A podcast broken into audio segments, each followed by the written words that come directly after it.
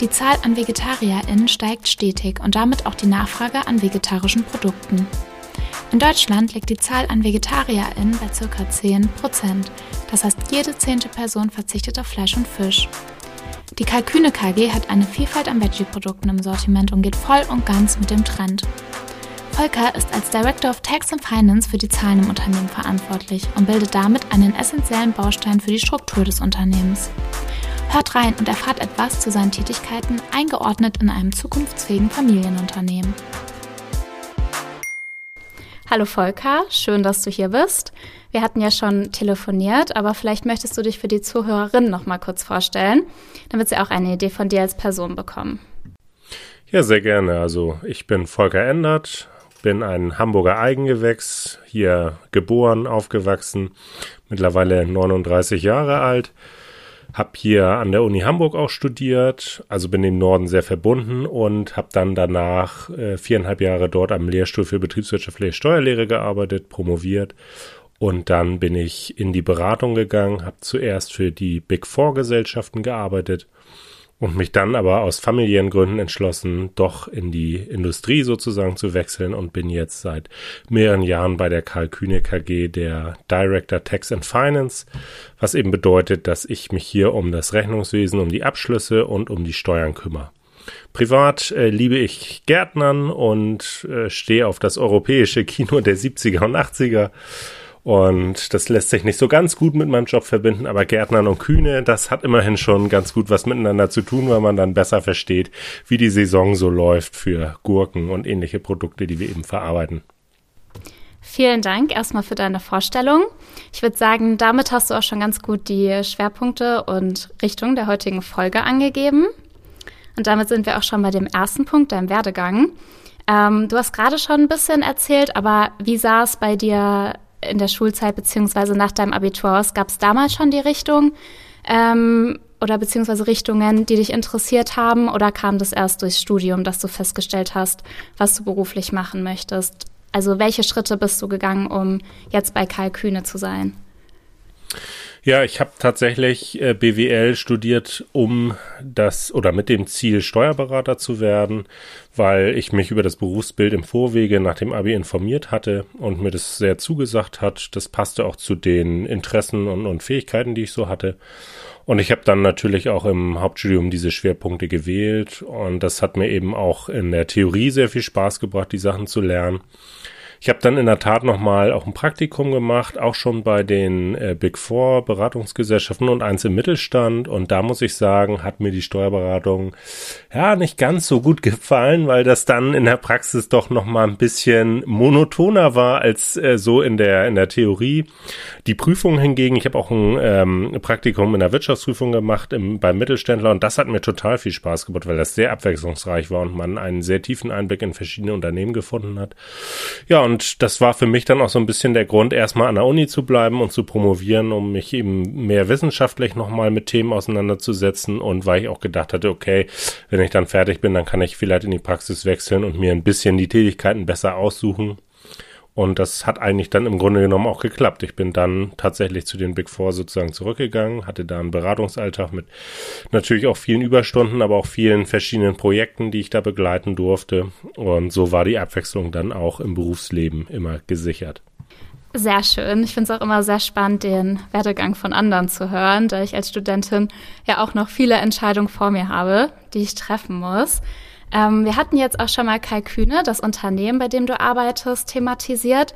Vielleicht kannst du auch euch als Unternehmen noch mal kurz vorstellen. Sprich, wer seid ihr? Was macht ihr? Was sind deine alltäglichen Aufgaben im Unternehmen? Und wofür steht ihr? Ja, Karl Kühne ist ein Familienunternehmen, das seit über 300 Jahren erfolgreich am Markt existiert. Wir kommen aus der Lebensmittelbranche. Man kennt uns vielleicht von dem Senf, von den Grillsoßen oder auch von den Gurken, die wir herstellen. Wir haben aber auch noch viele andere Produkte, von den Chips, die man essen kann, bis hin zu ähm, Relish zum Beispiel, was man sich aufs Brot machen kann, was vielleicht eher so ein bisschen auf, ja, in, in den Niederlanden bekannt ist. Und ich arbeite dort, leite sozusagen das Rechnungswesen und die Steuerabteilung. Das heißt, meine täglichen Aufgaben sind im Grunde genommen dafür zu sorgen, dass die Prozesse in der Buchhaltung richtig laufen. Sämtliche Transaktionen kommen also bei mir an. Es ist egal, ob Kühne in neue Produktionsmittel investieren will, die Werke umbaut, neue Maschinen anschafft oder ob es einfach darum geht, Lieferanten zu bezahlen, mit unseren Kunden ähm, zu verhandeln, dort die ähm, ja, die, die Forderungen richtig einzubuchen und auf der anderen Seite eben auch dafür zu sorgen, dass wir steuerlich immer optimal aufgestellt sind. Das war ja schon mal sehr informativ. Dankeschön. Ähm, dann könnten wir jetzt auch mal auf eine bisschen persönlichere Ebene gehen, nämlich zu dir als Person. Was wären so drei Eigenschaften, die dich beschreiben? Und denkst du, diese sind wichtig, wenn man in deiner Position tätig werden möchte und in deinem Beruf arbeiten möchte?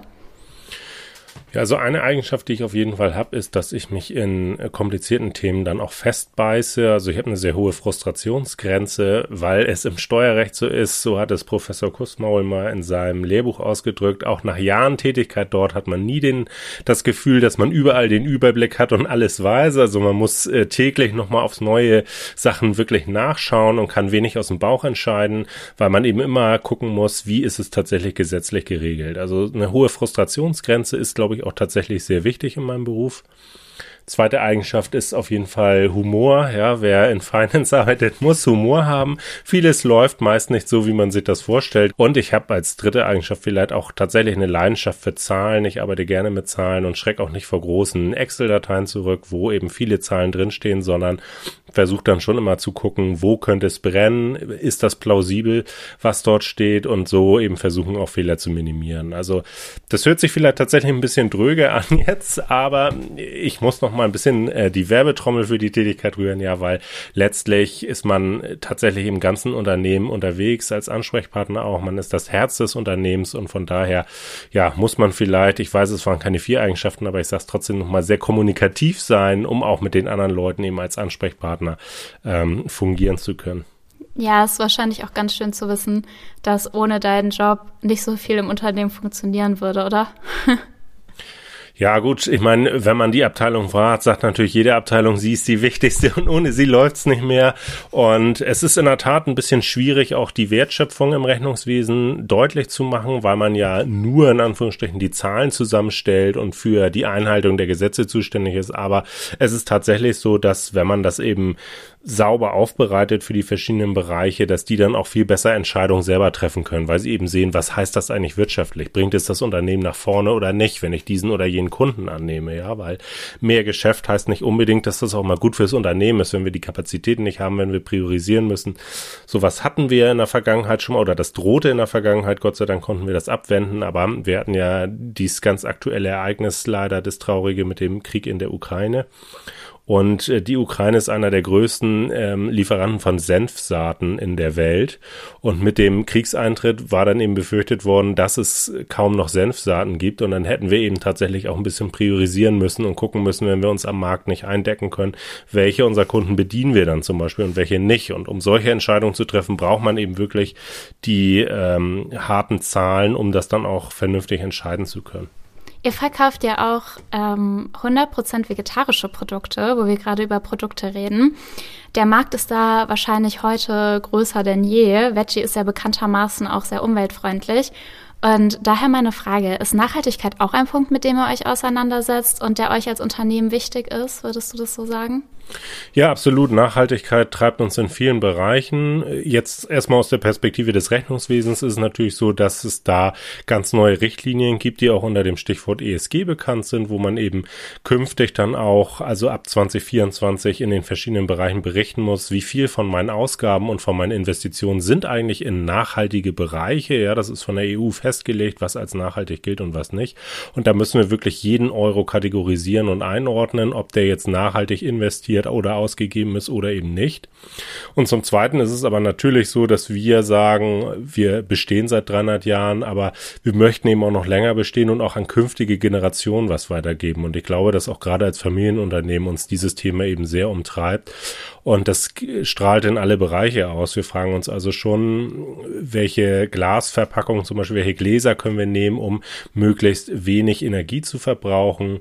Oder können wir in unseren Verpackungen das Plastik reduzieren? Reduzieren oder ganz abschaffen, um eben ja weniger Plastik zu produzieren und in die Umwelt gelangen zu lassen und natürlich auch, wo können wir noch Energie einsparen oder auch alternative Energien nutzen. Auch da hatten wir gerade ein sehr aktuelles Projekt in einer Tochtergesellschaft, die in der Türkei ansässig ist. Da haben wir auf der gesamten Produktionshalle Solaranlagen installiert und damit können wir jetzt auch 50 Prozent unseres Strombedarfs dort vor Ort decken, was eben nicht nur für die Umwelt gut ist, sondern natürlich auch wirtschaftlich dann Vorteile bringt. Also kann man das eigentlich mal ganz gut verbinden, dass man sagt, man hat auf der einen Seite eben wirklich diese nachhaltigen Projekte und auf der anderen Seite lohnen sie sich eben auch nicht nur für die Umwelt, sondern auch für die Firma. Und von daher ist das ein sehr wichtiges Thema für uns. Ja, das hört sich auf jeden Fall sehr vorbildlich und dem Zeitgeist entsprechend an. Ähm, ich könnte mir auch vorstellen, dass dieser Aspekt für die kommenden Generationen auch ein Kriterium für die Wahl des Arbeitsplatzes ist. Auf jeden Fall. Ähm, du hast ja auch gerade schon gesagt, dass ihr ein Familienunternehmen seid. Würdest du sagen, das ist auch ein Punkt, der euer Leben besonders macht? Oder wie, wie ist eure Unternehmenskultur generell aufgestellt? Ja, unsere Unternehmenskultur ist gerade so ein bisschen im Wandel, weil ähm, Familienunternehmen verbindet man ja vielleicht ein bisschen klassisch mit so patriarchalischen Strukturen, wo der eine Familienunternehmer alles entscheidet, aber so ist das bei uns gar nicht. Die Familie ist da schon auch sehr offen und hat eben auch gesagt, sie möchte gerne, dass die Kultur auch mehr von den Mitarbeitenden selbst kommt, so dass wir ein aktuelles Projekt hatten, wo wir jetzt äh, selber darüber nachgedacht haben, was wollen wir eigentlich eigentlich für unsere Kultur. Und wir haben da verschiedene Kategorien, die wir entwickelt haben, um die dann auch tatsächlich zu leben. Und ein wichtiges Thema ist da auch ähm, Offenheit und Wertschätzung dass wir da haben, dass man eben den Leuten auch ja entgegenkommt und sagt, was man, was sie gut gemacht haben, aber auch offen eben kritisiert, wenn Sachen nicht so gut gelaufen sind, dass man Teams und Talente fördert und in dem Bereich Talente fördern gehört für mich auf jeden Fall auch ganz klar die Work-Life-Balance mit rein. Das sind auch wichtige Themen, wenn ich jetzt an ja Mütter denke und Gleichberechtigung. Meist ist es ja so, dass Frauen dann in Teilzeit arbeiten oder in Elternzeit gehen und die Männer nicht und dadurch dann eben alleine sich schon die Karriere anders entwickelt und dass man da eben auch ein ganz besonderes Augenmerk drauf hat und sagt, okay, wenn hier jemand äh, ein Jahr in Elternzeit geht, ist das jetzt nicht der Karrierekiller, sondern dann kann man auch trotzdem noch weiterhin ähm, befördert werden oder Karriere machen. Und von daher ist unsere Kultur eine offene Kultur, die wir also von innen heraus entwickelt haben. Und die Work-Life-Balance gehört natürlich dazu, weil das eben einfach auch ein Thema ist, was aktuell ist und was viele Menschen beschäftigt, die eben sagen, diese Zeiten, wo ich 24-7 in der Firma gesetzt habe, die sind einfach vorbei. Ich möchte auch ein bisschen Freizeit haben. Ich arbeite natürlich auch und bin da, wenn die Firma mich braucht, aber ich will eben auch mal Freizeit haben und Zeit mit meinen Kindern verbringen. Ja, das ist auf jeden Fall sehr verständlich. Würdest du, wenn du jetzt auf deinen, also auf deinen Werdegang, sage ich mal, zurückschaust, würdest du da irgendwas anders machen oder hast du irgendwelche Tipps jetzt an Leute, die vielleicht gerade fertig sind mit dem Studium, was du ihnen mit auf den Weg geben willst? Oder hättest du alles vielleicht genauso gemacht? Oder was, was ist vielleicht ein Tipp, den du geben kannst? Ja, im Nachhinein betrachtet habe ich ähm, tatsächlich in der Regelstudienzeit, bin ich in der Regelstudienzeit geblieben, habe also schon während des Studiums eigentlich ähm, ja mich sehr reingekniet, um das Studium dann auch gut durchzubekommen, musste das dann tatsächlich auch um diese Stelle am Lehrstuhl dazu kriegen, weil die gerade frei ist und frei war und und nicht so viele Stellen immer dort zu haben sind sozusagen. Von daher war das, glaube ich, für mich jetzt ganz gut und ich würde das auch auf jeden Fall wieder so tun, weil ich die Zeit am Lehrstuhl gar nicht missen möchte. Aber im Nachhinein betrachtet wäre es, glaube ich, auch nicht verkehrt gewesen, wenn man gesagt hätte, man ja nutzt das Studium nochmal mehr, um auch ein bisschen, bevor es dann richtig in die harte Arbeitswelt geht, mehr zu entspannen, ein paar mehr Feiern mitzunehmen und so weiter. Natürlich habe ich jetzt auch mal gefeiert während des Studiums, aber ich glaube, man sollte sich einfach nicht so den Stress machen, gerade in der heutigen Zeit, sondern man sollte sich die Zeit nehmen, die man braucht. Man sollte entspannt das Ganze angehen und sollte dann auch bestenfalls nochmal in der Praxis selber schauen, ob einem das wirklich gefällt, was man dann, worauf man hinaus will, weil bei mir war es ja auch tatsächlich so, dass ich nach dem Praktikum gesagt habe, na, ob ich jetzt direkt in die Wirtschaft gehe, eher nicht oder in die Beratung, ich bleib lieber nochmal im Lehrstuhl und das war, glaube ich, eine sehr, sehr gute Erfahrung, die ich da gemacht habe. Und wenn ich mir anschaue, wie das eben jetzt ist mit Bachelor und Master, dann denkt man immer, ja, ich mache jetzt den Bachelor und dann direkt den Master und dann bin ich fertig und arbeite und so weiter, aber ja, man kann auch da das ja vielleicht ein bisschen flexibler handhaben, um dann eben wirklich zu gucken, will ich das wirklich? Weil sonst hat man seinen Abschluss, fängt dann an zu arbeiten und denkt, okay, aber irgendwie habe ich so das Gefühl, mir fehlt noch irgendwie so ein, so ein Anschluss zwischen der Schule und der, der Arbeit. Das kann es jetzt noch nicht sein, so. Und das ist, glaube ich, aus meiner persönlichen Sicht ganz wichtig. Ja, das hört sich auf jeden Fall nach einem sehr guten Tipp an. Ähm, wenn jetzt StudentInnen Interesse an eurem Unternehmen haben, wie sieht es bei euch aus? Bietet ihr auch Praktika an und welche Karrierechancen gibt es bei euch? Ja, also wir bieten auf jeden Fall Praktikas an.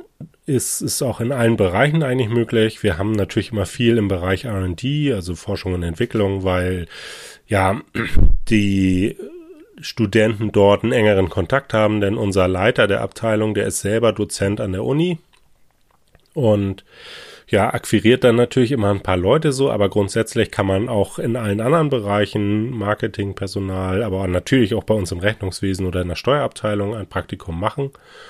Und da sind eigentlich die Kriterien, sag ich mal, jetzt natürlich nur, dass man irgendwie in die Richtung schon studiert oder ein Interesse dafür hat. Und dann auch konkret sagt, okay, ich möchte da mal reinschnuppern und da ist das bei uns dann auch wirklich nicht so, dass wir sagen, gut, wir wollen jetzt hier noch Leute haben, die äh, die Arbeit für uns günstig erledigen, sondern für uns ist es tatsächlich dann auch so, dass man sagt, okay, die sollen ein bisschen was lernen, ein bisschen was mitnehmen, sich den Arbeitsalltag angucken und von daher ähm, ist das natürlich immer gut, wenn das vielleicht auch so ein bisschen zeitlich flexibel passt, je nachdem, wie das bei uns dann auch, auch gerade ist. Das ist doch ein sehr schöner Ausblick zum Abschluss. Vielen Dank, Volker, für alle Einblicke, die du uns ermöglicht hast und dass wir vielleicht alle jetzt ein bisschen verändertes Bild von deinem Beruf haben. Und ich hoffe, wir sehen uns vielleicht mal wieder. Ja, und dann würde ich mich nett. verabschieden. Tschüss.